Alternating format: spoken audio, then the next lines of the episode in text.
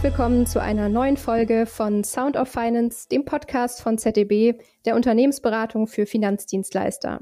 Unser Unternehmen ZDB Consulting feiert in diesem Jahr sein 30-jähriges Bestehen. Mit mittlerweile über 1000 Mitarbeitenden und 16 Standorten in 13 Ländern gehören wir zu einer der führenden Unternehmensberatungen für Finanzdienstleister in Europa. Aber wie hat das alles angefangen? Was führte zur Gründung und zur Wachstums- und Erfolgsgeschichte? Und wie sieht es für die Zukunft von ZDB und der Finanzdienstleistungsbranche aus? Mein Name ist Madita Pesch, ich bin Consultant bei ZDB und über diese Fragen spreche ich heute mit zwei Männern, die es wissen müssen, denn sie haben das ZDB 1992 gegründet. Professor Bernd Rolfes und Professor Henna Schierenbeck. Lieber Bernd, lieber Henna, es freut mich sehr, euch heute als Gäste in unserem Podcast begrüßen zu dürfen. Vielen Dank für die Einladung, Madita. Ja, vielen Dank ebenfalls. Sehr gerne starten wir passenderweise auch mit dem Start von ZDB. Bernd Henner, was war euer Impuls bzw. eure Idee 1992, das ZDB zu gründen? Ja, bevor wir darauf direkt antworten, lass mich mal kurz auf zwölf Jahre davor zurückgehen. Henner war 1980 auf den renommierten Münsteraner Bankenlehrstuhl berufen und zum Direktor des Instituts für Kreditwesen ernannt worden. Und damals befanden sich die Banken in einer heftigen Umbruchphase. Und da war ein Paradigmenwechsel weg von der damals meist noch vorherrschenden schlichten Volumensorientierung ihrer Geschäftsmodelle hin zu einer konsequenten Ertragsorientierung notwendig. Und Henner hatte sich der Aufgabe, die dafür notwendigen modernen Steuerungsinstrumente praxisgerecht zu entwickeln, ganz frühzeitig verschrieben und er hat dabei stets auch Wert darauf gelegt, dies durch zahlreiche Aktivitäten wie Publikationen, Workshops, Seminare etc. gegenüber der Banken-Community zu kommunizieren. Und als Henners Mitarbeiter durfte ich diesen Weg eben aktiv mitbegleiten. Mhm. Ja, und Bernd spielte dabei natürlich schon eine herausragende Rolle, etwa durch seine Konzeption der Münsteraner Controlling Workshops 1988 und der Top-Management-Seminare Ende der 80er und zu Beginn der 90er Jahre. Insbesondere Bernd wollte aber schon länger die praktische Umsetzung und Nutzung der in unserer wissenschaftlichen Arbeit entwickelten Methoden vorantreiben und war da schon vor Gründung des ZDW mit einem kleinen Kreis von Mitarbeitern aktiv. Vor allem wollte insbesondere auch Bernd sich und anderen beweisen, dass wir nicht nur theoretisch, sondern auch praktisch Unternehmer können. Von daher lag es, nachdem ich im Jahr 1990 einen Ruf an die Universität Basel bekommen und gefolgt war und Bernd im gleichen Jahr den Ruf an die Universität Duisburg erhielt, einfach auf der Hand, dies mit der Gründung des ZDB auch in die Tat umzusetzen und das in der Stadt unserer vorherigen Alma Mater und am Lebensmittelpunkt von Bernd in Münster. Ja, genau. Und äh, den seinerzeit vielleicht etwas großspurigen Namen Zentrum für ertragsorientiertes Bankmanagement, also ZDB, haben wir zum einen wegen des thematischen Connex zur modernen Banksteuerung, für den wir ja auch schon in der Praxis bekannt waren, zum anderen aber auch wegen der hohen Reputation des gleichnamigen Lehrbuchs von Henner gewählt. Und natürlich hatte Henners Schule in den 1980er Jahren schon irgendwie die Grundlagen für das alles gelegt. Und an der Stelle müssen wir auch die ersten Mitarbeiter wie Carola Ernst, Willem Menninghaus, Patrick Tegeder, Stefan Kiemse, Andreas Rinker, die später Partner und Gründungsgesellschafter wurden nennen. Sie hatten ja noch bei Henner und mir studiert und haben ganz maßgeblich den Aufbau des Unternehmens mitgestaltet. Ja, das ist richtig. Danke übrigens auch für die Lorbeeren. Aber natürlich war Bernd schon der eigentliche Initiator, Spiritus Rector und Vater des Ganzen. Er hat dem ZDB seine Kultur gegeben und das Unternehmen mit seinen ersten Mitarbeitern aus den kleinsten Anfängen heraus erfolgreich auf und ausgebaut. Ja, Wahnsinn. Das ist eine beeindruckende Geschichte und vor allem auch eine tolle Initiative, die wissenschaftliche Arbeit in die praktische Umsetzung zu, zu bringen. Ja, und auch für den einen oder anderen wahrscheinlich interessant, der es noch nicht wusste, dass das ZDB also für Zentrum für ertragsorientiertes Bankmanagement steht. Ja. ähm, lieber Bernd, eine Frage an dich. Was ist deiner Meinung nach das Besondere an der Kultur des ZDB?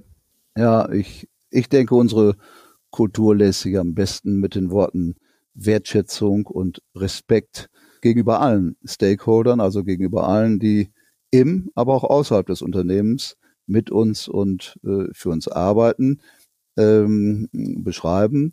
Diese beiden Worte beinhalten eigentlich alles, was man dann im praktischen Tun sieht, im Umgang miteinander, in der Tatsache, dass unabhängig von der Hierarchie die besseren Argumente zählen, in der Eigenständigkeit und Gestaltungsfreiheit, über die sich ja erst Persönlichkeiten entwickeln können und am Ende das äh, last but not least in einem tollen und kompetenten Netzwerk von Kolleginnen und Kollegen mit einer Mentalität auch der gegenseitigen Unterstützung. Und das wurde im Übrigen schon am Lehrstuhl von Henner in den 1980er Jahren so gelebt. Und was mich immer wieder so besonders freut, ist, wenn neue Mitarbeiter, die zu uns kommen, später berichten, wie freundlich, zugewandt und konstruktiv sie von den Kolleginnen und Kollegen aufgenommen wurden und dass es einfach Freude macht, im ZDB zu arbeiten. Kann ich nur bestätigen. So lange bin ich auch noch nicht dabei und bislang alles schon so auch äh, am eigenen Leib erfahren. Wie schön. Ja, lieber Henna, kommen wir mal zu denjenigen, die im Mittelpunkt unserer Arbeit stehen, zu unseren Kunden. Was waren deren besondere Herausforderungen und wie haben sich diese im Lauf der vergangenen 30 Jahre gewandelt?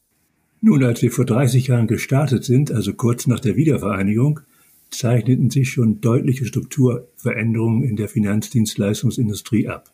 Zum einen waren die Finanzprodukte mit den seinerzeit neuen derivativen Komponenten komplexer geworden und bedurften dringend eines modernen Ertrags- und Risikomanagements, das sich bei den allermeisten Instituten noch in den Kinderschuhen befand. Hier konnten wir den Instituten und Institutsgruppen mit unserem Know-how schon deutliche Hilfestellung leisten und beim Aufbau der Implementierung von Steuerungssystemen helfen. Und wir konnten die Institute auch schon dabei unterstützen, die seinerzeit von der Bankenaufsicht gestellten Mindestanforderungen an das Marktrisiko und auch an das Kreditrisikomanagement zu erfüllen. Zum anderen war für unsere Klienten auch der Wettbewerb mittlerweile deutlich härter und der Kosten- und Konsolidierungsdruck größer geworden. Wie intensiv und erfolgreich gerade wir diesen Prozess begleitet haben und immer noch begleiten, zeigt sich ja daran, dass wir als ZDB mit Abstand die allermeisten Fusionen mit Vorbereiten und Umsetzen helfen. Die Bankenlandschaft hat sich denn auch erheblich verändert seitdem. Große Häuser wie die Dresdner Bank oder die seinerzeit mit Abstand größte Landesbank, die WestLB, sind an ihren Risiken und damit auch an ihrem Geschäftsmodell gescheitert. Und diese beiden gibt es einfach heute nicht mehr. Und das sind nicht die einzigen. Ja. Ja, und heute bestimmen Herausforderungen wie Widerstandsfähigkeit gegen Krisen, Nachhaltigkeit inklusive Compliance und natürlich Digitalisierung die Themen, ja. mit denen sich unsere Klienten auseinandersetzen müssen und wir ja auch.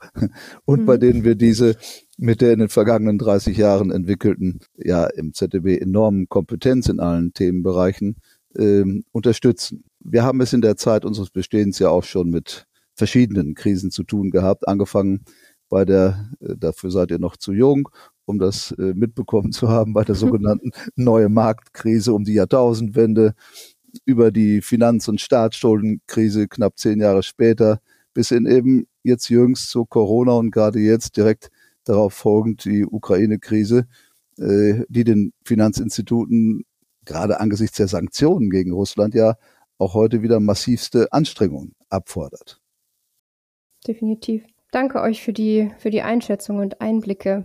Was mich mal interessieren würde und wahrscheinlich auch den ein oder anderen Zuhörer bzw. Zuhörerin, was würdet ihr heute eventuell anders machen, wenn ihr noch einmal beginnen könntet und wenn ja, warum? Naja, so ganz vieles falsch gemacht haben wir angesichts unserer Leistungsbilanz in den letzten 30 Jahren vielleicht nicht. Auch unsere Corporate Governance gehört unzweifelhaft zu unseren Erfolgsfaktoren, die uns begleitet haben obwohl das natürlich nicht bedeutet, dass wir im Verlaufe der Zeit nicht dazugelernt hätten und keine Änderungen bzw. Konkretisierungen vorgenommen hätten. Die ersten Grundsätze hatten wir ja schon sehr früh formuliert. Bernd hat sie eben unter dem Stichwort Kultur im ZEB bereits sehr schön beschrieben. Die hierfür wegweisende Weichenstellung bestand zum einen darin, dass wir uns dafür aussprachen, dass das ZEB primär dezentral aufgebaut sein sollte und zum anderen, dass wir entschieden, dass die Anteile der Gründungspartner, also ursprünglich Bernds und meine, grundsätzlich nicht vererbt werden können, sondern diese vielmehr sukzessive im Wege des avisierten und geplanten und gehofften ZEB-Wachstumsprozesses in die Hand der operativen Partner gelangen sollten, bis am Ende in einem eingeschwungenen Zustand ausschließlich die jeweils operativ tätigen Partner die vollständige Verantwortung für das ZEB innehaben. Ja, und dafür haben wir in 2014 zum einen eine wichtige Nachschärfung in unserer Corporate Governance und Führungsorganisation vorgenommen, als wir nämlich im Partnerkreis beschlossen haben, dass die Partner einen Managing Director wählen, und zwar auf Zeit, mhm. der mit einem von ihm zusammengestellten Management-Team das Unternehmen dann leitet. Das war beim Startschuss Stefan Kirmse und vor drei Jahren als erster Nicht-Gründungsgesellschafter Markus Diesmeier. Zum Zweiten haben Henna und ich uns seinerzeit in 2014 unser ursprüngliches Recht auf einen lebenslangen Gesellschafterstatus aufgegeben. Einerseits, um deutlich zu machen, dass zukünftig nicht Greise das Sagen haben sollen und andererseits, dass die Funktionen auf Zeit eben ernst gemeint waren und wir selber mit gutem Beispiel vorangehen. Und Henna hat es jetzt wegen seines Alters von 75 Ende vergangenen Jahres als ersten ereilt und ist als Gesellschafter ausgeschieden. Und ich denke, dass ihm eine besondere Ehrbietung gebührt, diese Änderungen im Sinne der Zukunft des ZDB so vorangetrieben zu haben. Mhm. Wir haben da in den kommenden Jahren sicherlich noch etwas Arbeit vor uns, um die Governance-Strukturen weiter so auszuschärfen, dass auch nach meinem und auch dem Ausscheiden der anderen Gründungsgesellschafter anpassungsfähige und für die zukünftigen Partner und Mitarbeitergenerationen geeignete Entscheidungsstrukturen vorhanden sind. Denn entscheidend ist ja, dass ZDB äh, sich bei den zukünftigen und heute vielleicht noch gar nicht genau identifizierbaren Herausforderungen immer wieder neu erfinden kann und mit guten Ideen und Kompetenz immer Partner der Veränderer bleibt und äh, dass dies durch das Governance-System und durch die Entscheidungsstrukturen dann auch weiter abgesichert ist. Und dem äh, werden wir uns und ich mich in den nächsten Jahren weiter widmen und dabei sicherlich auch den Rat von Henner suchen. Ich hätte zum Abschluss vielleicht noch eine Frage äh, mit Blick auf 30-jähriges Bestehen des ZDB. Was würdet ihr denn sagen, wo seht ihr das ZDB in 30 Jahren? Oma Dieter. wenn, wenn, wir, wenn wir Hellseher wären, dann könnten wir das sagen, aber äh, ich glaube, das wäre vermessen vor 30 Jahren, als wir uns gegründet haben. Da haben wir, glaube ich, nicht äh, absehen können oder erwartet oder schon das große Ziel gehabt, ja, in 30 Jahren sind wir 1000 Mitarbeiter an 17 Standorten, was du alles in deiner, mhm. deinem ja. Eingangsstatement erwähnt hast. Äh, ich glaube, äh, dass dazu kann man nichts Seriöses sagen. Äh, denn dazu ist die Welt zu komplex und zu sehr in Veränderungen begriffen. Aber was wir uns natürlich wünschen ist, dass ZDB auch in 30 Jahren und vielleicht noch eine größere und noch eine viel bessere Institution ist, die äh, äh, ja, Hunderten und äh, Tausenden von Familien und äh, Stakeholdern äh, eine tolle Zukunft bietet, ein tolles Arbeitsumfeld bietet, ein, ein tolles Leben einfach äh, möglich macht. Ich glaube, das wäre für uns so das Schönste, was wir dann geschaffen hätten. Das klingt gut. gut, dann bleibt mir eigentlich nur noch zu sagen, vielen Dank, Henna. Vielen Dank, Bernd, für das Gespräch. Gern. War uns eine Freude. Schön, dass ihr da wart, euch die Zeit genommen habt. Zusammenfassend würde ich sagen, dass ZDB bereits einen beeindruckenden Weg gegangen ist. Ähm, gerade auch jetzt nochmal eure Ausführungen zum Schluss, was ihr eventuell anders machen würdet, beziehungsweise wo ihr ja nochmal betont habt, dass schon definitiv vieles richtig gelaufen ist und auch der Wunsch von euch für das ZDB in 30 Jahren. Ja, danke, danke euch dafür und wie gesagt, ein sehr beeindruckender Weg und eine sehr beeindruckende Geschichte, auf die wir da zurückblicken können. Genau, insofern denke ich auch, dass wir da noch Großes vor uns haben. Drei Punkte, die mir besonders im Kopf geblieben sind, ähm, sind die drei zentralen Bestandteile des ZDB, äh, beziehungsweise der ZDB DNA. Ihr hattet gesagt, dezentrales Unternehmertum, Partner der Veränderer und Argument schlägt Hierarchie. Diese drei Punkte begegnen auch mir jeden Tag immer wieder aufs Neue. Und insofern, es macht richtig Spaß, in solch einer Unternehmenskultur arbeiten zu dürfen. Insofern vielen Dank auch an euch beide, dass ihr das so geprägt habt und so vorlebt. Danke, Madita. Das freut uns auch sehr, dass du das so empfindest. das stimmt, ja. Genau. Ja, definitiv. Gut, dann bleibt mir nur noch zu sagen zum Abschluss an unsere Zuhörerinnen und Zuhörer gewandt. Äh, wir freuen uns immer sehr über eure Meinungen zu dem Thema, zum Beispiel per Mail oder in Social-Media-Kanälen.